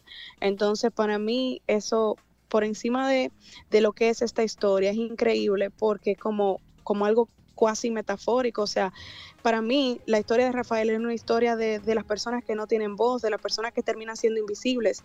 Todos sabemos que aquí hay pobreza, todos sabemos que aquí hay delincuencia, pero lo sabemos y nos hacemos a veces frío ante estas realidades. Claro. Entonces, eso mismo le pasó por años a Rafaela, todo el mundo estaba en negación, nadie quería darle el apoyo, nadie quería darle lugar. Y llegar a este momento es como una gran victoria y, y, y agridulce, pero al mismo tiempo como una celebración de un equipo entero que no dejó de creer. Así es. Entonces, nos ha ido increíblemente bien con el público, que porque tuvimos funciones en Fine Arts Sí. y yo espero que la gente nos apoye ahora en nuestro estreno comercial. Judith, eh, el- la película se estrena el 26, lo hemos dicho varias veces. Eh, ¿Cuáles son tus expectativas? Sabemos que las expectativas siempre, o, o uno lo que quiere es lo mejor para un proyecto de uno. Sin embargo, esta película ha despertado en algunos eh, como la, no, la- no quiero decir la mala crítica, pero ha despertado como furia. En otros ha despertado pasión, ha despertado. Entonces, tú tienes dos, dos grupos de personas, dos opiniones muy encontradas, de extremo a extremo. Entonces, para este 26, eh, ¿con qué tipo de mentalidad quieres tú que vayan a las salas de cine? Con una mentalidad abierta a recibir. Yo creo que nosotros a veces nos predisponemos por las opiniones que muchas veces son subjetivas de, lo, de la crítica. Hay unos críticos que, que te dicen cómo ellos contarían la historia, pero entonces tienes que contarla tú y, y no contarle al creador que decide contarla. Y la crítica Claro. está ahí para eso. Pero es increíble cómo con Rafaela, es como tú dices, ha despertado pasiones, gente que que pone cosas que tú dices, wow, pero no vieron la película, y otros que de verdad hablan de que esto es una película que eleva el cine dominicano, literal. Y para mí es impresionante. Entonces yo siento que esta es una película que más que nada conecta. Es una película que conecta con el público en general, que es el público que a nosotros nos interesa. Yo siento que los artistas hacemos arte para el público, no hacemos arte ni para los colegas ni para los críticos. Nosotros hacemos arte para que la gente de, las, de nuestra sociedad vaya, vea, sienta, se sensibilice, se concientice, algo pase en ellos. Y por eso te hablo del público en general que es el que a nosotros nos interesa, porque ese es el que va a luego hablar, ese es el que, se, que va a despertar si, si decide dejarse arropar por esta historia que parte de una realidad muy, muy cruda. Em, y eso para mí eh, siento que va a ser como lo fundamental que pueda pasar, que la gente vaya con su mente abierta a recibir esta historia. El jueves 26. Nos ha pasado cosas increíbles. Ajá. Cuéntanos, cuéntanos. no, que nos han pasado cosas increíbles con, con personas que, que, no esperábamos, gente que nos manda audio llorando saliendo de la sala del cine, gente que, que están recomendando la película porque la vieron en Fine Arts y nos hemos enterado así. Em, y para mí eso es lo más importante. Ya con eso yo, yo soy feliz. Genial. Y la invitación está abierta para que todos vayan a este estreno nacional ya a nivel comercial el próximo jueves 26, que es este jueves, a ver esta gran película en todas las salas de cine a nivel nacional. Judith, un placer siempre hablar contigo. Gracias a ustedes, gracias por prestar siempre el espacio para que uno pueda promover estos proyectos y, nada, y darle voz a estos proyectos también que a veces no tienen claro. Siempre para eso estamos y hasta aquí cine en 12 y 2. Ya regresamos.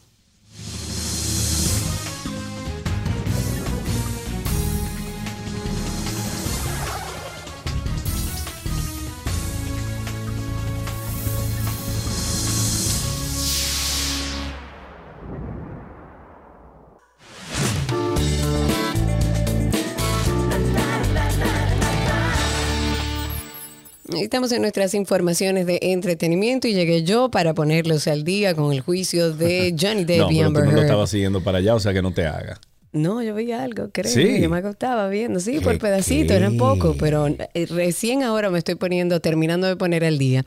Pero bueno, continúa este juicio por difamación que está enfrentando a los actores Johnny Depp y Amber Heard. El litigio comenzó el 11 de abril. Está previsto que dure seis semanas en el Tribunal de Virginia en los Estados Unidos. Y hoy, lunes 23 de mayo, ambos actores se han vuelto a ver la cara ya en esta vigésima cita judicial. El primer testigo del día de hoy es el doctor Richard Moore, es un doctor ortopédico especializado en cirugía de la mano. Estuvo en un interrogatorio que fue realizado por el equipo legal de Amber Heard y el médico asegura que eh, realizó una operación a Johnny Depp luego de la amputación que sufrió en Australia en marzo del 2015, que mostraron las fotos ahí. Dios mío, muy gráficas, o sea, muy, muy gráficas. el, dedo. La del dedo llevado. o sea, no hay otra, y, no hay otra forma de decir eso. ¿eh? Él dice en parte de sus declaraciones que las imágenes que le mostraron de las heridas, de las radiografías, no correspondían a lo que había dicho Johnny Depp. O sea, él decía que la amputación del dedo no fue por el lanzamiento de una botella.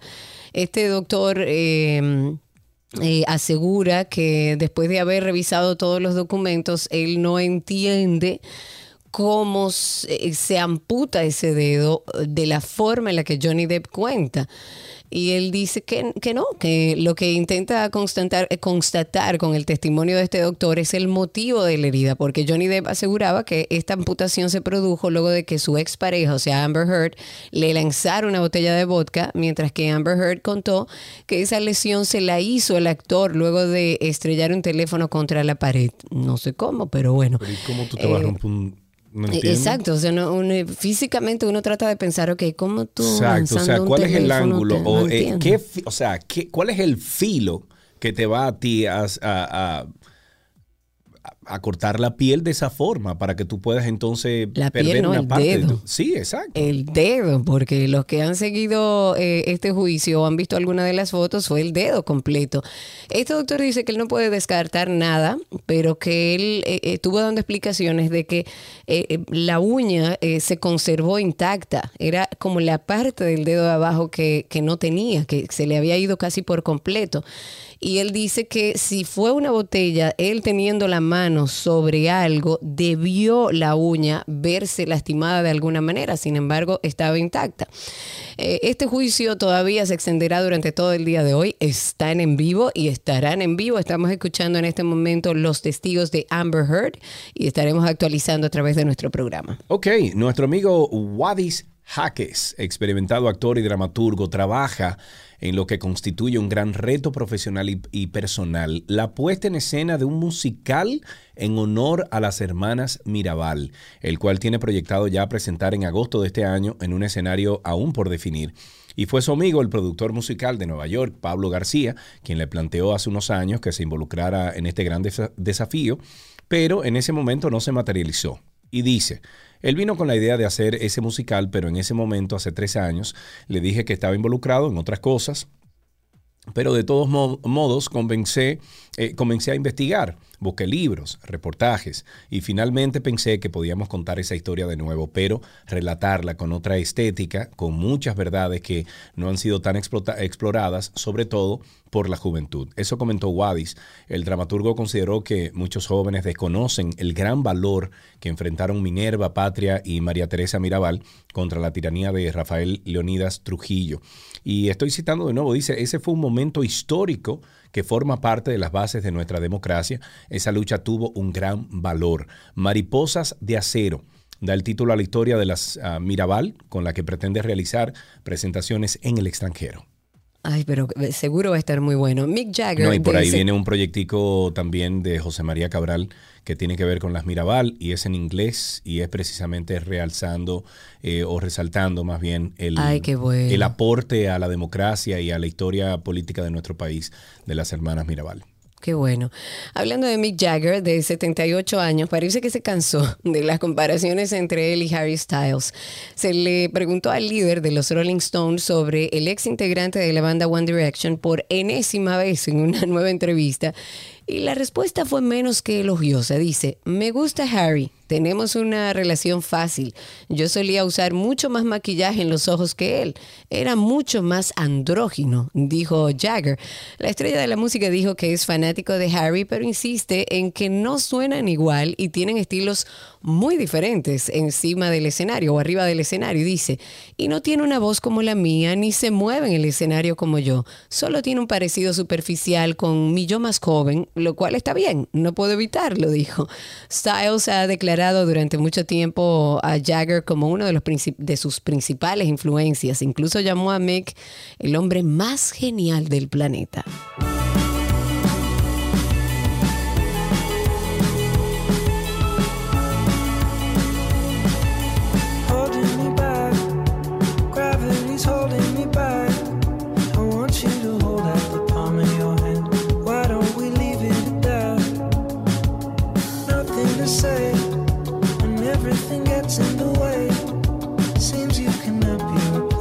En otra noticia, Rihanna, señores, eh, planea criar su bebé en Barbados para que crezca lejos del medio del espectáculo.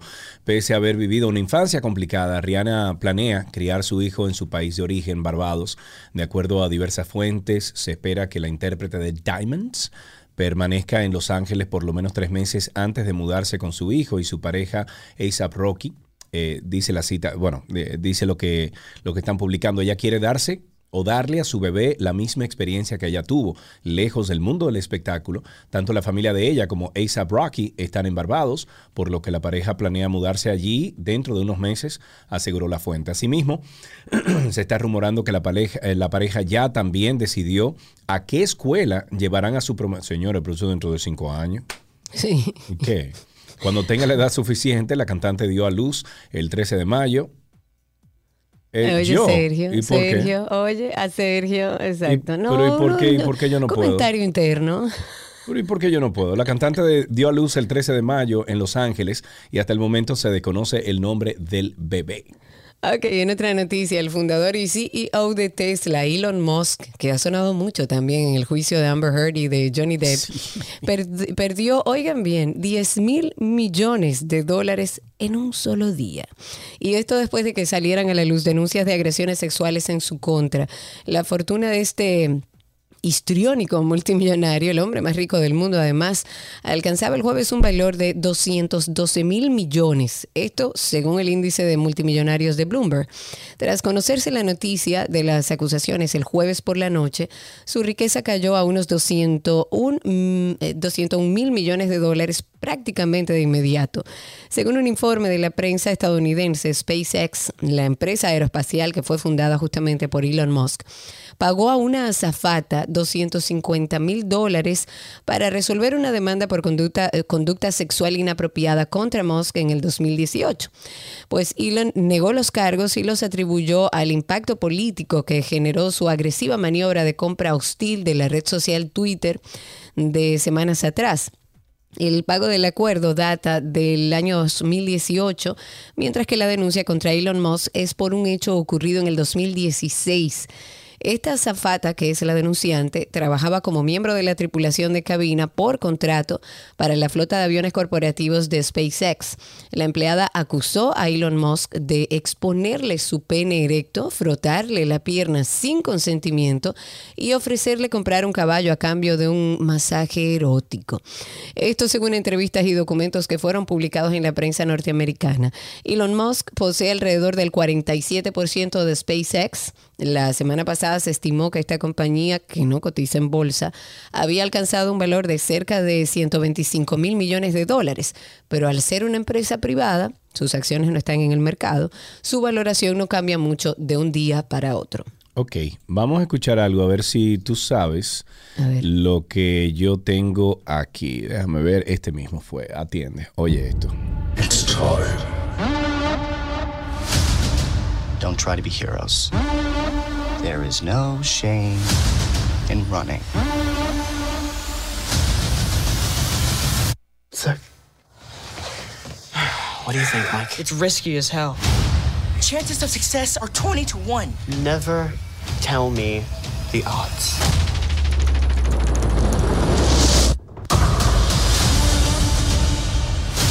Señores, el viernes ya, Ay, ay, ay, la ay, cuarta ay, ay, ay, temporada, ay, ay, ya el, creo que es la final de The Upside Down, de Stranger Things, no se lo puede perder.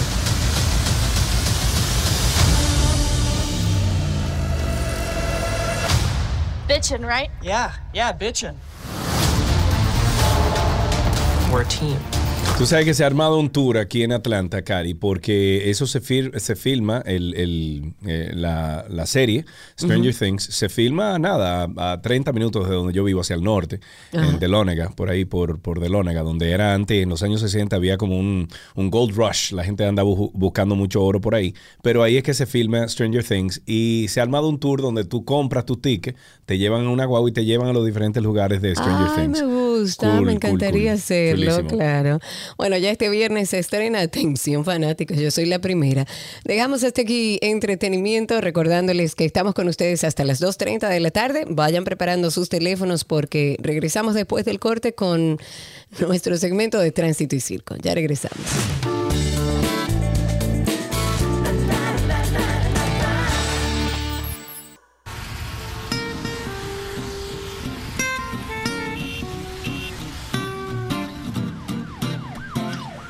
Karina me acaba de llamar a mi infantil porque digo Sí. que aquellas personas que te dan unfollow, por ejemplo, en Instagram o Twitter, dejan de ser tus amigos. Eso es lo que yo pienso. Y Karina me dice que no. A mí el que valore mi amistad por redes sociales, bueno. si tú eres amigo mío o no amiga mi mía, me tiene que seguir y yo seguirte para atrás. Sí, señor. favor, de eso se trata la amistad. Hoy La- en día, en la ahora- época que estamos viviendo, así se, así se mide la amistad. Y si usted me da un follow a mí es porque no quiere saber de mí, entonces yo no voy a saber de usted.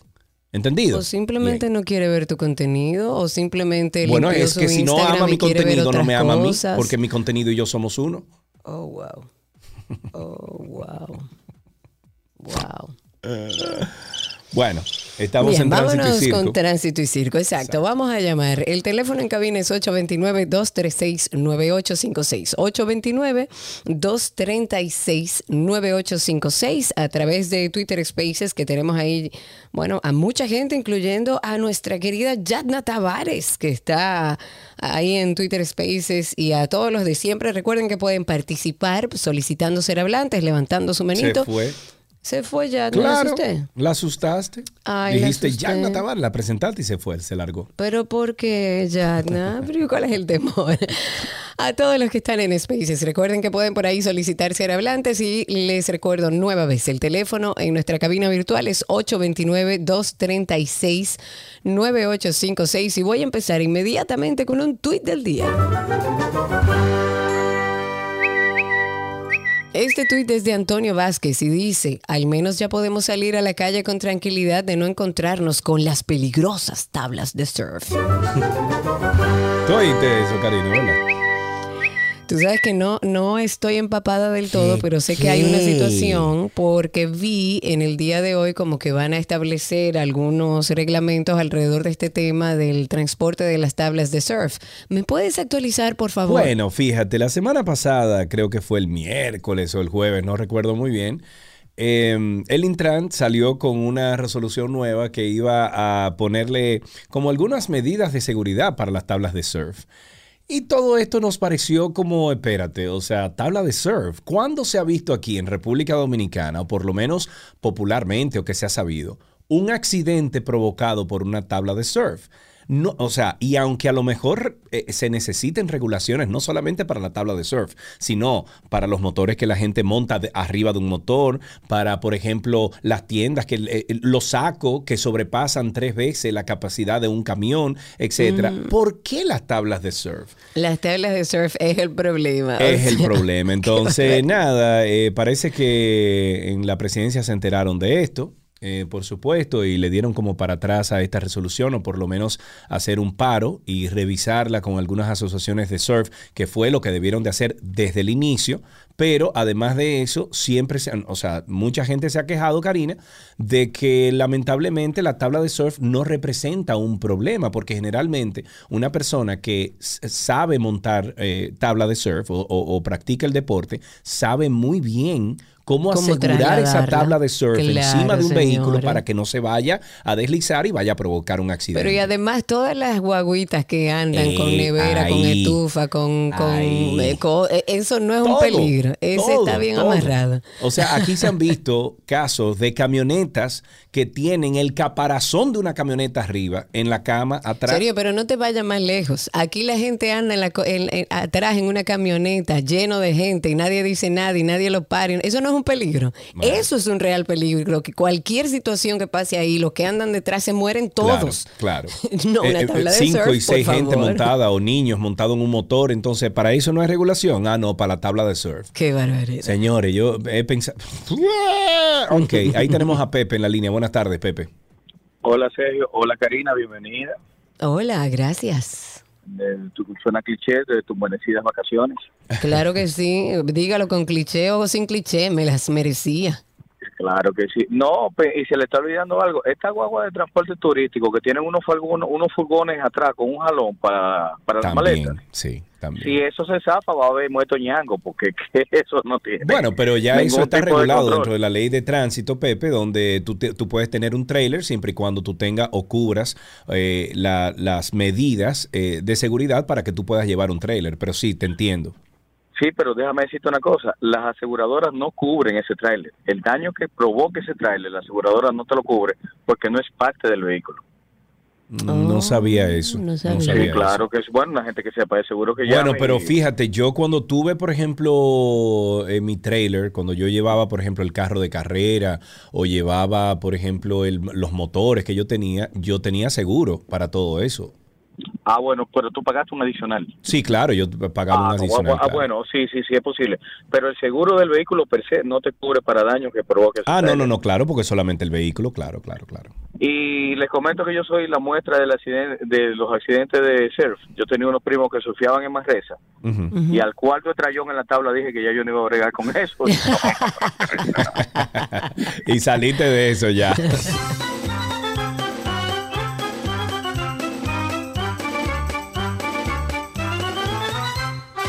Ahí tenemos a Mario en la línea. Buenas tardes, Mario. Saludos. Buenas tardes, Sergio y Karina. Adelante, Hola. mi querido, está al aire. No, una pregunta, ustedes que son más duchos que yo en la materia del tránsito. ¿Las leyes de tránsito prescriben de noche? No, ¿cómo así? No, para Oh, nada. bueno. Aquí se parece que de noche tú puedes andar sin casco, los motores, pueden andar sin luz detrás. Las Ah, no, pero eso a cualquier detrás. hora. Sí, ¿y Y por qué dices eso, Mario? A ver, No, se topa con ningún agente de tránsito de noche. de noche. No hay Mm, nadie, Hay que revisar eso, Mario. Muchísimas gracias.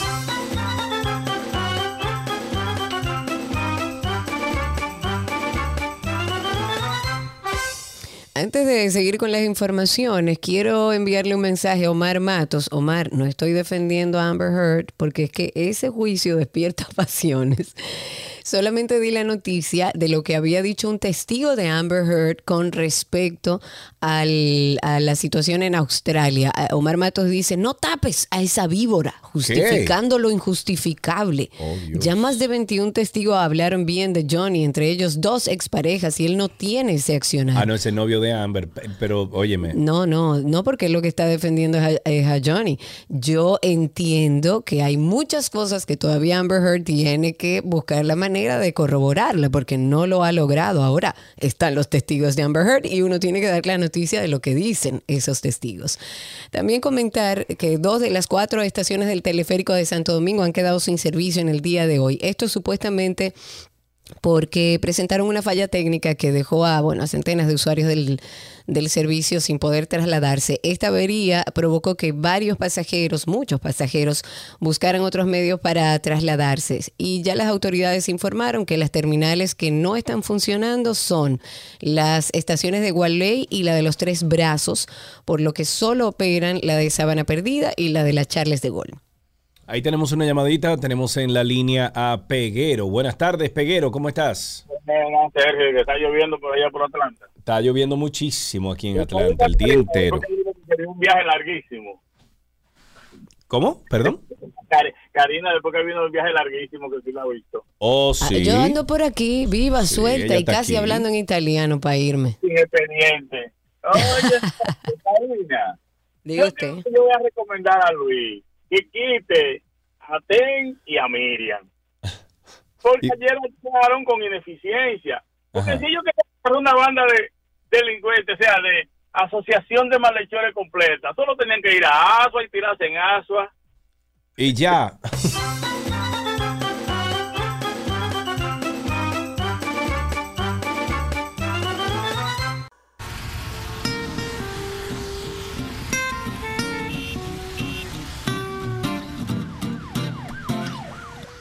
Seguimos en Tránsito y Circo. Ustedes sigan llamando al 829-236-9856.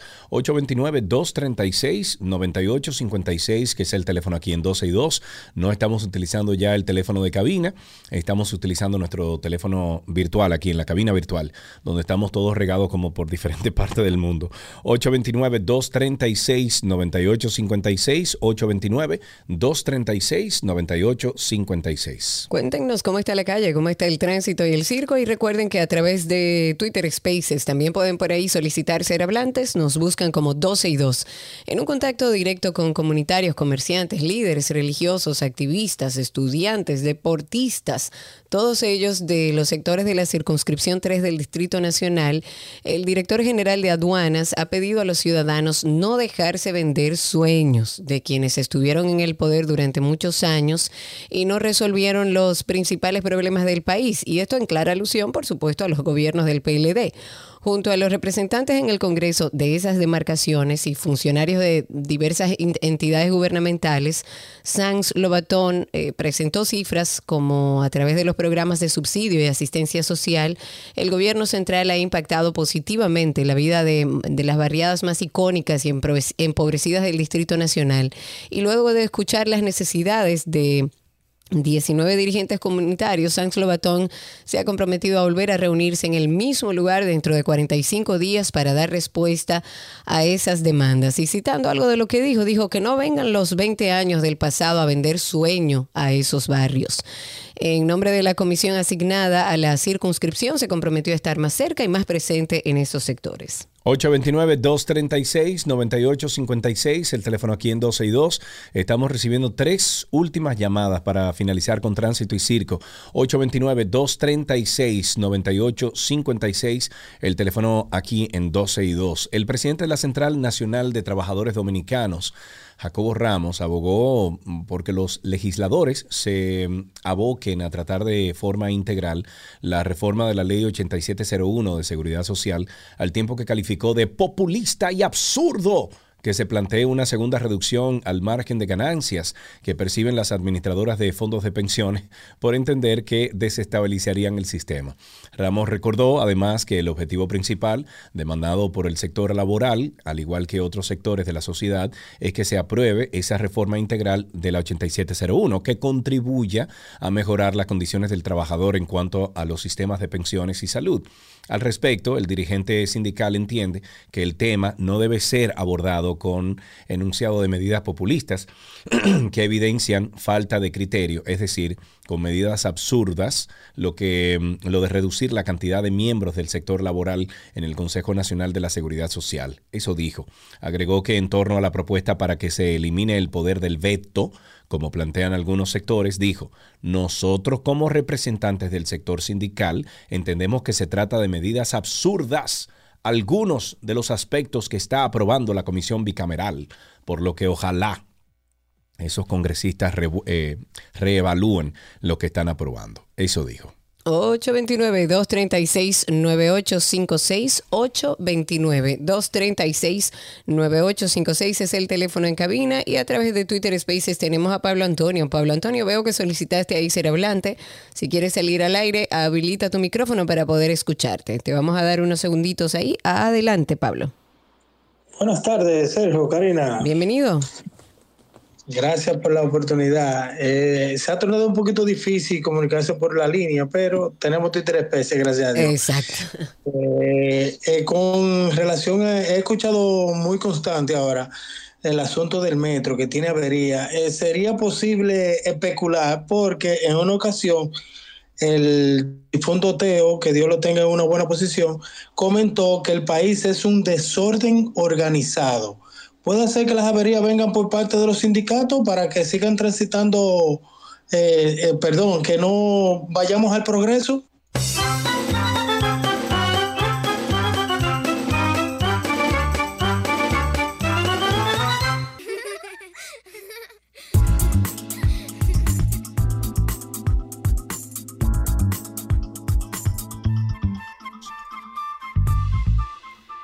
Estamos en nuestro segmento de familia y es que, bueno, quisimos hablar de diferentes temas, temas que hemos abordado en nuestro podcast y que pueden pasar también por ahí, buscarnos como Karina y Sergio After Dark.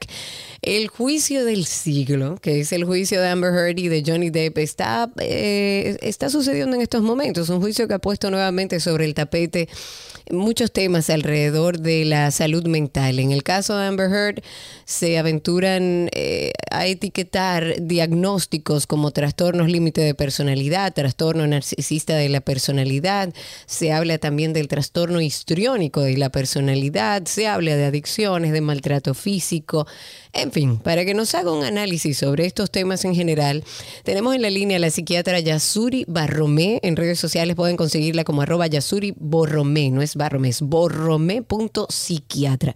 Doc, bienvenida, gracias por estar con nosotros. Buenas tardes, Karina. Buenas tardes, Sergio. Para mí siempre un placer y grato compartir con ustedes. Antes de hablar de los diagnósticos que han salido de este juicio, que no sé si usted está tan eh, al tanto de todo lo que está sucediendo, cuéntanos un poco de la historia de cada uno para que la gente conozca al menos algo de sus historias. Esa pregunta es excelente, porque es que partiendo de la historia es que nosotros podríamos darle un poco de sentido y de luz a todo este caos que se notaría así como mediático y todo lo demás, porque si nos vamos a la historia de cada uno, comenzamos con Hert, que ella es a quien más se ha estudiado desde el aspecto psicológico y psiquiátrico, tiene una infancia de maltrato, un padre autoritario, un padre alcohólico, una persona que en la adolescencia eh, sale de la escuela para entonces incursionar y, incursionar y prácticamente independizarse, donde se quedan ciertas carencias afectivas. ¿Por qué? Porque con un padre con estas características tenemos a un padre emocionalmente ausente aunque esté cerca, pero cuando está cerca, lo que hay es maltrato. ¿Qué pasa con una adulta que viene con una historia parecida? Solo conoce esa dinámica y ese tipo de vínculo, porque o se convierte en maltratador o se convierte en la persona víctima de maltrato porque conoce esa dinámica.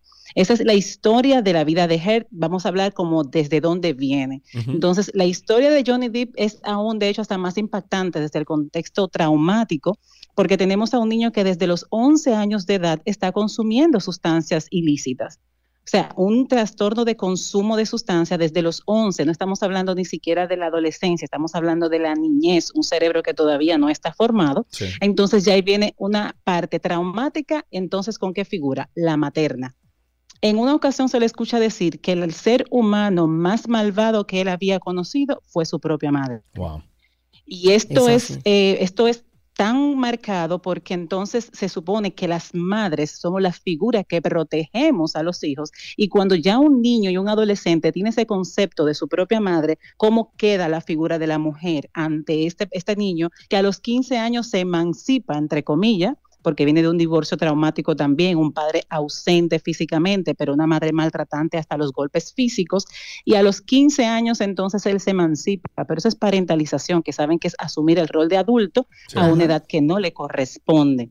Entonces venimos de estas dos historias con estos dos personajes que encuentran, vamos a decir, su sublimación o sus recursos de poder salir adelante en la pantalla del cine, en actuar. Vienen y se unen, un romance. ¿Qué pasa con el romance? Entonces en el romance lo que hay es una idealización del otro ser humano, pero en el fondo está ese inconsciente buscando los lazos que conoce de la forma de relacionarse. Entonces, la historia de cada uno da el traste a por qué se unieron y hasta el tiempo que duró la relación, si nos vamos a la O sea, que no, no nos deberíamos de sorprender de esta unión de ellos cuando, cuando decidieron unirse o, se conocieron, no deberíamos de sorprendernos que dos personas así, bajo ese, eh, eh, eh, vamos a decir que ese crecimiento... Patrón de conducta. Exacto, patrón de conducta, se hayan unidos y se hayan quedado juntos durante años. Es lo más común, Sergio, que pueda aparecer. Wow. Una mujer, una figura femenina que busca la protección de una figura masculina y por lo general también una figura masculina que de una forma u otra idealiza la figura femenina en los cuidados, ya sean maternales o el afecto o el cariño que de una forma u otra no se tuvo en algún momento de la vida. Y sí, es muy común. Se buscan desde la idealización, o sea, tú serás la persona que vas a cubrir o curar todas estas heridas y así viceversa, pero esa es idealización. Cuando llega la realidad, ahí tenemos en el presente todo lo que está sucediendo con ellos dos. Claro, y, yo comentaba con Sergio que lo interesante de todo este proceso, más allá también de términos legales, que es eh, impresionante ver a los abogados actuar, es el tema de sus historias, de sus trastornos, de lo que han luchado alrededor de, esa, justamente esa historia que han tenido que vivir. Procedamos y vámonos directamente a los temas psicológicos y psiquiátricos de cada uno de ellos, porque se han mencionado también muchos trastornos, se habló del trastorno narcisista, se habló del trastorno histriónico de la personalidad, hasta de bipolaridad se ha hablado. Eh, ¿Cuáles podrían ser eh, los tratamientos a largo, a largo plazo y con estos temas psicológicos y psiquiátricos de cada uno? Sí, mira, importante, Karina, que los tres trastornos de personalidad que menciona la psicóloga, y eso es bueno que ya tengamos un diagnóstico de alguien que los haya evaluado por términos de la parte ética, los tres se encuentran dentro del mismo grupo de trastornos de personalidad, que es el clúster B, que son los dramáticos o los egocéntricos. Ahí hay impulsividad, relaciones interpersonales intensas, falta de control de los impulsos, extremada dramatización de cualquier síntoma y a largo plazo lo único que puede moderar esas conductas, estoy hablando en este momento de HERT, son las partes de la psicoterapia, porque la personalidad no se medica. Ya en el caso de DIP, sí estaríamos hablando de una intervención psiquiátrica por el consumo de sustancias, los cambios que puede esto involucrar en la parte, vamos a decir, en algunas estructuras cerebrales, pero definitivamente en lo que es la personalidad, las tres personalidades que se han mencionado hablan de personas que se disocian de la realidad por relación a buscar fantasías, a buscar estímulos, que tienen problemas con su propia imagen, que tienen eh, pobre control de los impulsos y que este tipo de conducta siempre se va a manifestar en las personas más cercanas, que siempre tienen un temor intenso al abandono y pueden hacer cualquier cosa de forma desesperada para que esa persona que tengan al lado no se vaya de su lado. Entonces, en el ámbito legal vemos, es como una manifestación simbólica de una dinámica de pareja de maltrato que ya lo han llevado a otros extremos. Esto es como que el juicio, en mis términos clínicos, es un síntoma. Ok, ok. Y en el caso, hablamos de Amber Heard, que es en el caso donde se habló del trastorno histriónico, dramático de la personalidad. En el caso de, de Johnny Depp, eh, se ha hablado mucho del consumo de drogas y no necesariamente de algún trastorno per se. Y me llama la atención que mencionabas, bueno, el consumo de droga puede llevarte a alteraciones físicas a nivel cerebral. En el caso de él en específico, ¿qué pudieras decirnos? Mire, yo puedo pensar desde su historia que es un trastorno por estrés postraumático complejo, si me voy a la historia de que es un niño maltratado desde la infancia, que es la característica de complejo, que no es solo un evento que le marca la vida, sino una sucesión de eventos prolongados en el tiempo. O sea, su estilo de crianza fue maltratante. Eso va a hacer que él vaya a buscar afuera cualquier sensación intensa o de seguridad. Porque, ojo, el que consume sustancias no las consume simplemente porque sabe que es una sustancia. Lo que busca es o tranquilidad, o salir de la realidad, o dejar de pensar, o dejar de sentir. Entonces yo veo un patrón de un trauma complejo en su crianza y también se ha hablado hasta del déficit de atención y de hiperactividad, pero este es otro diagnóstico producto de una infancia traumática también, que se, que se ha descubierto también en los estudios. Entonces, en este eh, trastorno complejo, trastorno por estrés postraumático complejo, un diagnóstico añadido, el trastorno por consumo de sustancias. Otros diagnósticos que pudieran tener subyacente, que él lo ha mencionado en algunas ocasiones, trastornos depresivos. Pero hablar de su personalidad al ser excéntrica, poco común, un estilo de vestir, un estilo de actuar, entonces yo puedo hablar de sus rasgos de personalidad y no necesariamente de un trastorno, estaremos hablando del el grupo de las personalidades que se llaman excéntricos o raros. Ahí estaría el esquizoide, que es poco expresivo, el esquizotípico, que siempre tiene un discurso como muy esotérico, y el paranoide, pero no encajaría porque es una persona muy beligerante y que siempre piensa que se le puede hacer daño. Importante en Deep, él ha tenido relaciones pasadas que resultaron de una forma u otra funcionales o sin estos escándalos, pero se nota la inestabilidad. Se dice que él ya cuando tenía 10 años le había cambiado más de 20 veces de escuela. Sí. Sí. Claro, viendo todo lo que se ha eh, externado en este juicio, doctora, eh, a mí se me hace más difícil creerle en su totalidad, no, no en eventos eh, particulares, sino en su totalidad. Se me hace más difícil a mí no sé si porque soy hombre, no sé si, si, o sea, se me hace más difícil creerle a ella que a él. Eh, ¿A usted le ha pasado como, o sea, desde el punto de vista, vamos a decir que profesional, eh, analizando la, crianza de cada quien, eh, la personalidad de cada quien, que ella incluso a veces sobreactúa las cosas como para que le crean más? O, me, doy a entender, doctora. o, es parte del mismo trastorno histriónico del que se habla me, da, o sea, me, cuesta creerle a ella. Tiene un nombre lo que te pasa, Sergio, y eso nos pasa también a los terapeutas, te lo voy a decir, se llama transferencia y contratransferencia. Siempre que hay una situación que involucre un aspecto psicológico, y ningún psiquiatra ni psicólogo está exento de eso, hay como una estela desde la parte humana que o tú rechazas o no rechazas lo que estás recibiendo. O sea, como que esto me pareciera que pudiera estar siendo exagerado, pero ¿qué pasa con el trastorno histriónico de la personalidad? Que tienden a dramatizar y a exagerar todo porque necesitan ser el centro de, atención.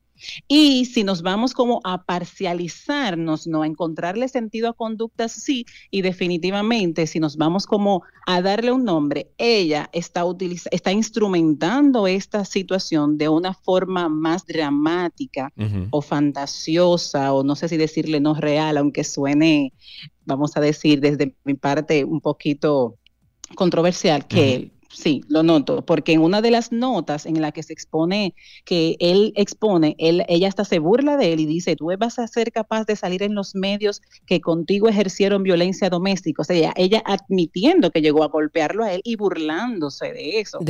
Y las personas con estrés postraumático, que ese es uno de los diagnósticos que ella quiere defender, es una persona que no se muestra de la manera que se muestra ella en ese juicio Es una persona que cambia rápido de un humor a otro, que se torna enojada si emiten un comentario. O sea, no puede disimular su emocionalidad, pero es propio de la parte histriónica, no tiene que ver con el estrés postraumático. Un estrés postraumático. ¿Cómo sería un accionar de una persona que sufre de estrés eh, postraumático? Wow, totalmente disfuncional. estaríamos hablando de una persona que no puede estar enfrente de la persona que causó el, el, trauma porque haría episodios de pánico, no podría exponerse a eso, tendría flashback, recrearía emocionalmente y las personas se compadecerían de los síntomas que presenta cuando estuviera frente a esa persona.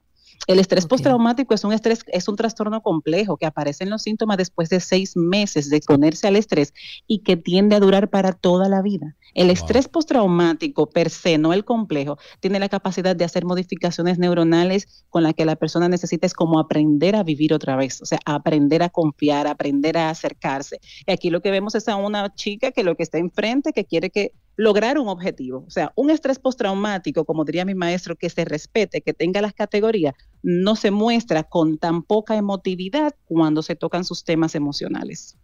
Ok, perfecto. Un poco quisimos abordar este tema desde un punto de vista más serio. Se ve desde la óptica del entretenimiento y mucha gente a favor de Johnny, mucha gente a favor de Amber, pero, pero yo creo que lo, importante de rescatar de todo este proceso, más allá de si fue una relación o no tóxica, violenta o no, es que se ha hablado mucho de temas alrededor de la salud mental.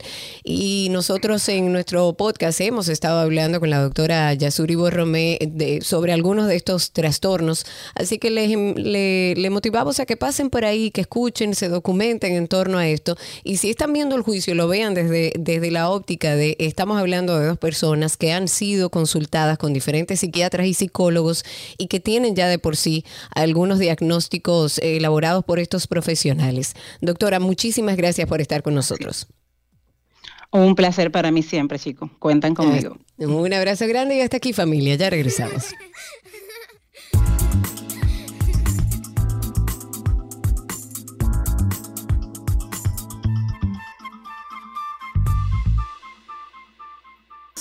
Los titulares actualizados llegan a ustedes gracias a la Asociación La Nacional, tu centro financiero familiar, donde todo es más fácil.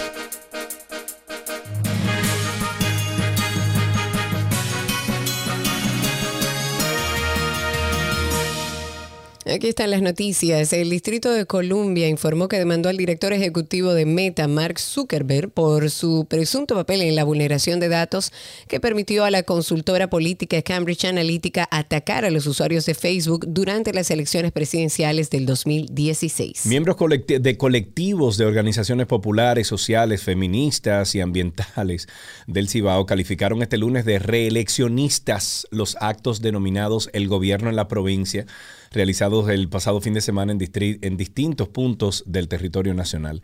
A mí me preocupó unos cuantos discursos, sí, de algunos ministros de algunos ministros. Y finalmente, sí. Porque si, si, es un contacto con la población, si es un contacto con lo que ellos no viven todos los días en, en, el, en el Distrito Nacional y por eso se van a los pueblos, ¿por qué comenzar a hacer estos discursos reeleccionistas? Y no, es que se pierden, se, pierden se, pierden, se pierden. Cientos de ex empleados del antiguo Instituto Dominicano de Seguros Sociales continúan a la espera de su pensión o de su pago de prestaciones laborales tras ser desvinculados de las diferentes entidades a las que fueron trasladados cuando en 2019 esta fue disuelta. Y con esto finalizamos estos, estas noticias actualizadas.